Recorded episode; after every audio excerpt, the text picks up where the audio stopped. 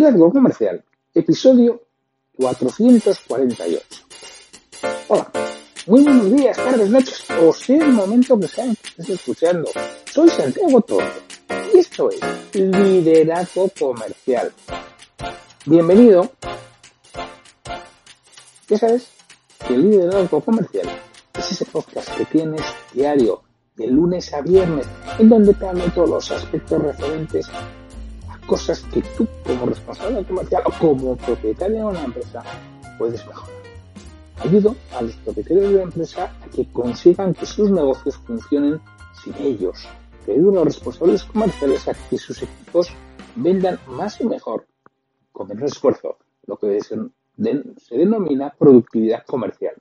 ¿Cómo hago esto? Bueno, pues lo hago a través de mentoría profesional, mentoría profesional, tanto para el propietario de la pequeña empresa como para el responsable comercial y formación de calidad y alto impacto para sus equipos comerciales. Soy Santiago Torre y soy el director del portal liderarYvender.com, en donde esta semana, ayer concretamente, hemos subido un, una nueva clase de liderazgo. En esta, en esta ocasión ha sido la mejora continua. Si eres patrocinador del portal liderarYvender.com, ya sabes que por 14 euros al mes iremos subiendo todos los meses hasta que a su precio definitivo de 25 puedes ser patrocinador y puedes tener acceso a todas estas clases y todo este material que vamos subiendo de forma semanal y que te ayude a mejorar, a crecer personal y profesionalmente y tener también herramientas para trabajar con tu equipo y hacerles que ellos crezcan también. Y de esta forma tú puedes vivir mejor. Hoy es el miércoles 17 de junio de 2020. Y los miércoles es el día en que bien tengo una entrevista o bien contesto preguntas de, de vosotros, de, los escuchantes. Y hoy es lo que voy a hacer. Voy a contestar algunas peticiones que he recibido por, por varios sitios. Yo no tengo anotada, además sé que la he recibido por mail y he recibido varias cosas. ¿eh? Y no tengo anotada como que Sergio Ramos en el episodio 383 me lo pedía. Oye, ¿Nos puedes hablar algo de negociación? Así que bueno, hoy vamos a dedicar un capítulo monográfico completo a responder esta pregunta referente al tema de negociación. Yo os voy a dar algunas pautas, algunos consejos, algunas recomendaciones. No voy a entrar en todos los temas de pues, el método Harvard, el PAN, el, no sé cuántas cosas que podríamos el MAN, la mejor alternativa negociada sencillamente quiero dar mi opinión y alguna serie de, pautas y recomendaciones al, respecto. Al respecto, perdón. La negociación es algo que todos los que estamos al frente de equipos comerciales, todos los que tenemos una pequeña empresa, todos los que en alguna ocasión vendemos, nos toca. Nos, da, nos toca negociar. Y ahora sí de conocimiento popular, y todos más menos tenemos. Vamos a intentar centrarlo un poco y, ofrecer algunas explicaciones de por qué son las cosas. Creo que todos sabemos que es aceptado acudir a una negociación a veces pues, para ver por dónde respira, ¿no? no sabemos exactamente por dónde va a salir, no sabemos exactamente qué es lo que busca, no sabemos exactamente qué es lo que piensan. Oye, yo y sencillamente vamos a ver, por dónde sale esto, ¿no? Y a ver, luego ya, iremos avanzando poco a poco. Creo que todos hemos estado en, alguna en esa situación. Y también cuando vamos a negociar, pues hay que subir muy por encima. Hay que pedir, no sé, el doble, por lo menos, de lo que realmente queremos para hoy margen de negociar. Si no, si no vamos a tener ningún margen. Y es muy importante que la otra parte, evitar, que la otra parte diga no. Que no en nuestra cabeza siempre es algo que se nos queda y nos predispone en contra del acuerdo. Con lo cual, vamos a evitar que la otra parte nos diga que no todo lo, todo lo posible. Es muy bueno hacer una pequeña concesión en principio para irnos ganando a la parte contraria, ¿no? Que si bueno, pues lo ponemos más, más, a nuestra disposición. Hay veces que las ofertas se quedan ahí, uno dice que 10, otro dice que 5, pues bueno, pues lo que hacemos, digamos por la y así somos equivocados, ni para ti ni para mí, ¿no? Lo oímos muchas veces y así llegamos y, cerramos la, la negociación. También es muy bueno nunca seas tú el que hagas la primera propuesta, siempre que sea la otra parte. que sean ellos los que vengan y ya veremos. Y ya con eso negociamos. Y hay veces, oye, que no estamos atacados, estamos, que no sabemos por dónde Le decimos a otra parte y pues venga, propongo. A ver, a ver, a ver qué me dices, tenga una solución. Y le decimos, y así pues salimos de, esa circunstancia. Y tenemos que mantener todos los asuntos enlazados y, tenemos que tratarlos globalmente, ¿no? Hay que ir uno detrás de otro. Porque si vamos uno detrás de otro, pues al final mm, podemos, eh, la reducción será mucho peor que si mantengo todo enlazado. Y hoy, si la otra parte propone cerrar un, trato esa película, rápidamente digo sí, así conseguimos el acuerdo. Imaginanos que en alguna ocasión oye, la otra parte te hace una propuesta mucho mejor de lo que tú esperabas. Pues, rápido, cógelo y como la peli de Woody ¿no? Coge el dinero y corre. Y así ya pues, lo cerramos lo más rápido posible. Y también es cierto que en muchas ocasiones, sobre todo si la otra parte es avezada en estas vides, te puedes encontrar con un negociador, un negociador agresivo. Entonces, pues hay que hacer alguna concesión para favorecer esa relación y aliviar un poco la presión y luego ya, iremos viendo. Bueno, pues este es el, sentir popular eh, y el dicho popular y lo que pues todos tenemos, o todos, o muchos tenemos asumido que es así. ¿Ha habido alguna de las afirmaciones que os pueden crujir? ¿Alguna que entendáis que no estáis muy de acuerdo? Os, os recuerdo, ¿vale? He hecho 11 afirmaciones, os la recuerdo y vosotros me decís si hay alguna que, que no estéis muy de acuerdo he dicho que a veces vamos a ver por dónde respira el otro, puramente a, negociar. ¿no? Es mucho mejor empezar pidiendo mucho más de lo que queremos, por arriba por abajo. La tercera es, oye, hay que evitar que la otra parte diga que no. La cuarta afirmación que he hecho, vamos a hacer una pequeña concesión inicial, ¿no? Para, para empezar bien, para entrar bien al campo. La quinta afirmación, si en un momento determinado está todo esto anquilosado, una propuesta de 25, pues partimos por la mitad la sexta afirmación es que, siempre sea el otro que haga la primera propuesta. Oye, ¿cuál nos da más de lo que queremos? La séptima, la séptima es cuando estamos aquí, oye, decirle al otro que nos proponga una solución. La octava es que es mejor mantener todos los asuntos enlazados, ¿no? Integrarlos globalmente, que la respuesta primero a un asunto y después a otro. La novena es que si nos propone cerrar un acuerdo, estamos estamos de acuerdo, pues lo aceptamos rápido y, así cerramos el tema de la manera más rápida posible. La, décima que he hecho es, oye, si nos hicieran una propuesta mucho mejor que de lo que esperábamos, rápidamente cerramos y salimos corriendo. Y la undécima es que si era un negocio agresivo, lo mejor es hacerle pequeñas concesiones para rebajar la, tensión y la presión. ¿Hay alguna de que penséis que, no estáis muy de acuerdo con ellas? Bueno, pues os cuento. Lo que os voy a decir ahora, todo esto viene en el libro de El mejor formador de negociación, desde mi punto de vista, de habla hispana. Además, es una persona fantástica, simpaticísimo y al que tengo bastante aprecio, a pesar de que solo nos conocemos de haber hablado por teléfono, que es Alejandro Hernández. Todo esto nos lo cuenta en su libro Negociar es fácil, si sabe cómo. En el que, si queréis eh, saber de negociación, os recomiendo que leáis. Y por lo que me han referido, yo no lo sé, no he oído.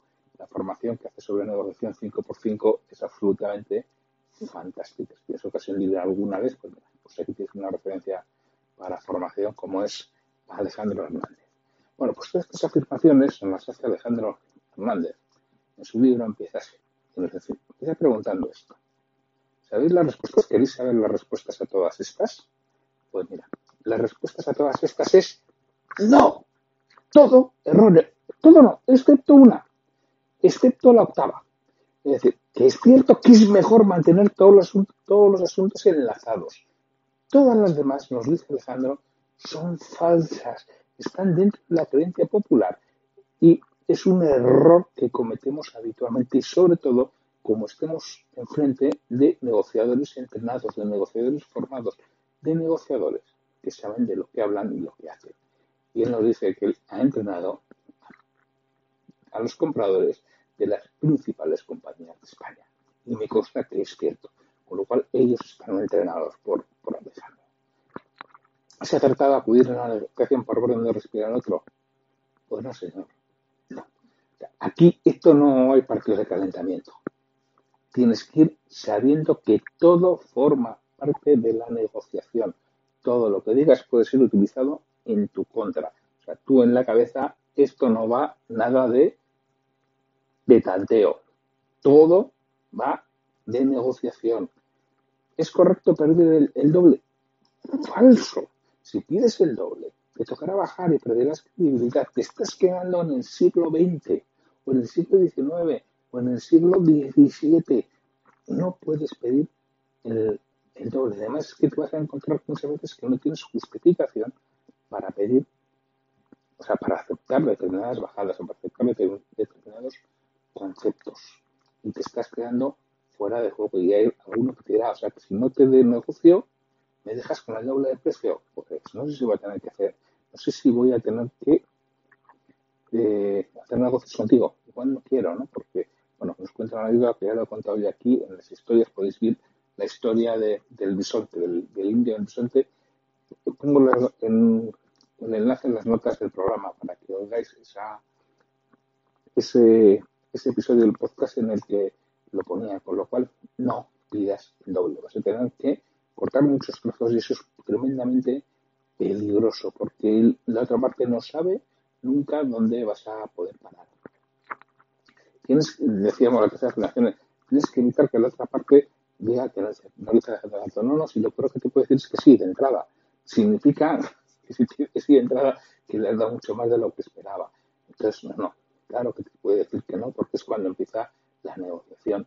Uno empieza la negociación, un sí la acaba. Cuarto punto, hacer una pequeña concesión inicial para ganarnos al otro. Una pequeña concesión inicial lo único que va a hacer es debilitarte. Y si la otra parte está experimentada, se va a dar cuenta. Y este gesto de buena voluntad que nadie te ha pedido va a generar avaricia en la otra parte y te va a ser mucho más difícil llegar a, a acuerdos. El tema de dividir por la mitad, la, falso. Si aceptas esto, estás aceptando la primera oferta. Además, si la aceptas es gratuito. Pide algo a cambio como, como luego veremos. El sexto, el sexto punto que es mejor que plantear que sea el otro quien haga la primera propuesta. ¿no? Hágame la oferta. Es un comportamiento torpe y de novato, nos dice Alejandro. Adelántate con tu propuesta y que sea lo más cercana a lo que quieras conseguir posible, porque entonces lo que vais a debatir es sobre lo tuyo, no sobre lo de él. Y es mucho mejor debatir sobre lo tuyo que sobre lo de con lo cual eres tú el que tiene que hacer la primera propuesta, pero para eso tienes que tener muy claro lo que quieres, por qué y saberlo defender. ¿Es bueno pedirle a otro que le dé la solución? No, lo mismo, nos sucede igual que en el punto anterior. Si nos da la solución, es su solución, está al 90% de, de lo que él quiere. ¿Es mejor mantener todos los clientes enlazados? Sí, en este caso es el único sí, ¿no? Es mejor mantenerlos todos enlazados, que sea global. Si negocias un asunto y luego otro, al final te acaban machacando. Si de otra parte por no cerrar el trato le contestas afirmativamente, estás aceptando la primera oferta. No aceptes nunca la primera oferta y no des nada gratis. Décimo, es aconsejable aceptar una propuesta que supere las expectativas. Lo mismo. Volvemos al punto anterior. El novato se mueve por fuera rápidamente y salir a contárselo a sus amigos. Alto, no firmes, solicita una pequeña concesión. Es muy posible que lo consigas. Y el décimo que hemos visto, con un negociador agresivo, hacer una pequeña concesión para rebajar la presión. Mira, no lo vas a conseguir. Es más, le estoy diciendo al otro, si sigues presionando me vas a sacar más. Ahí te tienes que mantener firme. Si la otra persona es agresiva, es porque le ha dado resultado en el pasado y tienes que hacer que no le dé resultado contigo en esta ocasión porque les funciona. Tienes que hacer que a ellos no les funcione. Bueno, pues con esto, Alejandro, al principio del libro, nos desmonta muchas de las teorías y el, saber popular que dice que todo esto es positivo. Con lo cual, pues, con esto conocemos un poco los esquemas. Y nada, una serie de pautas y una serie de, puntos. ¿no? Hay que tener en cuenta que el miedo a perder es dos veces y medio más poderoso que el deseo de, beneficio. Entonces, tienes que saber qué es lo que puede perder la otra persona si no haya un acuerdo contigo. Para eso, tienes que preparar unas listas con las pérdidas más significativas que la otra persona sabe, si no, igual tú se las tienes que hacer recordar en un momento determinado. Es tú tienes que ir a la negociación teniendo muy claro que puede perder, porque se va a mover mucho más fácil por lo que puede perder que lo que puede ganar. Nuevas ofertas de lentejas, que así les denomina Alejandro Hernández. Alejandro Hernández, de las tomas o las dejas. Introduce variables en tu oferta porque te va a ser más sencillo intercambiar una posición. Es decir, no digas esto vale mil. Esto, servido en estas condiciones, en esta fecha y con este modo de pago y en este color, son mil.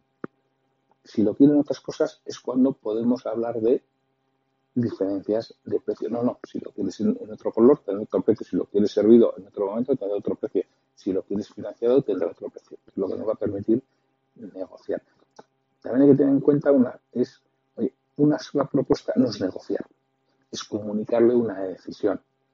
Y ahí es el, triunfo de la fuerza. El otro lo acepta o no, no lo acepta. Tienes que llevar de antemano una lista de todo lo que te gustaría obtenerlo. Y hazlo de forma de, peticiones. Y también lleva una lista de las concesiones que pueden hacer ser posible que sean de mucho valor para la otra persona y de poco para ti. Y lo último que quiero comentar es que negociar no es ceder, es intercambiar. Y esto nos lo dice clarísimo en el libro Alejandro. No aceptes jamás una petición de otra parte sin solicitar una concesión a cambio. Si cada vez que alguien te pide algo, tú en contrapartida le solicitas otra cosa, dejará de pedir mucho antes que si es gratis. Si yo te pido algo gratis y me lo das, voy a seguir pidiendo de personas insaciables. Si tú me pides una contrapartida, paro mucho antes porque sé que la siguiente petición es una contrapartida que me vas a solicitarmente. Si ahora que sigo pidiendo, en el momento que ya tengan que dejar algo de pie en la gatera, dejo de hacerlo. Nos cuenta un caso que le sucedió a él hace ya muchos años en el alquiler de un piso con una inquilina que tenía. Entonces, no utilices nunca la palabra no sino en esas condiciones no es posible, en estas otras sí, y siempre plantearle la, alternativa que a ti te interese. Nunca des algo sin pedir nada a cambio y nunca aceptes una petición de la otra parte sin contrapartida. Estás alimentando los coyotes. Te repito, escucha el episodio de los coyotes que tienes en otro programa y sabrás exactamente a qué me refiero. Y sí, es posible intercambiar la concesión por el acuerdo definitivo. Si es así, no aceptes ya salirte de ahí. Tienes que ser inflexible en ese aspecto. Bueno, pues esto, Sergio, espero que te haya resuelto lo que me pedías sobre negociación. Si queréis algo más, ya sabéis, negociar es fácil de Alejandro Hernández o el pequeño libro de la, negociación de Alejandro Hernández, porque esas dos obras son muy recomendables porque además te van a hacerlo ver desde un punto de vista diferente y te van a educar tu mente y tu cabeza una forma de ver la negociación diferente. Recuerda, Alejandro Hernández es quien forma a los principales compradores de las grandes compañías de España. Están formados por él. Luego van a tener una mentalidad muy de este estilo. Realmente te recomiendo los libros de Alejandro si quieres avanzar en el tema de negociación. Oye, pues con esto agradecerte que estés aquí escuchándome un día más en Liderazgo Comercial por supuesto, el que estés, si lo estás, en literariamente.org, y si no estás, no sé qué estás esperando. Vete, que tienes una parte de registro gratuito en donde tienes un curso LIS que está bastante bien. Y en la parte ya de registro como patrocinador tienes muchísima formación e información que realmente merece la pena. Si quieres crecer como responsable comercial, como propietario de empresa, y si quieres tener también algo de herramientas para hacer crecer a tu equipo comercial. Pues sin mucho más, solo me queda despedirme hasta mañana. Es jueves, es el día de Irracionalmente Predecibles y que tendremos un nuevo episodio seguramente en, en esa línea. Pues sin mucho más, hasta mañana.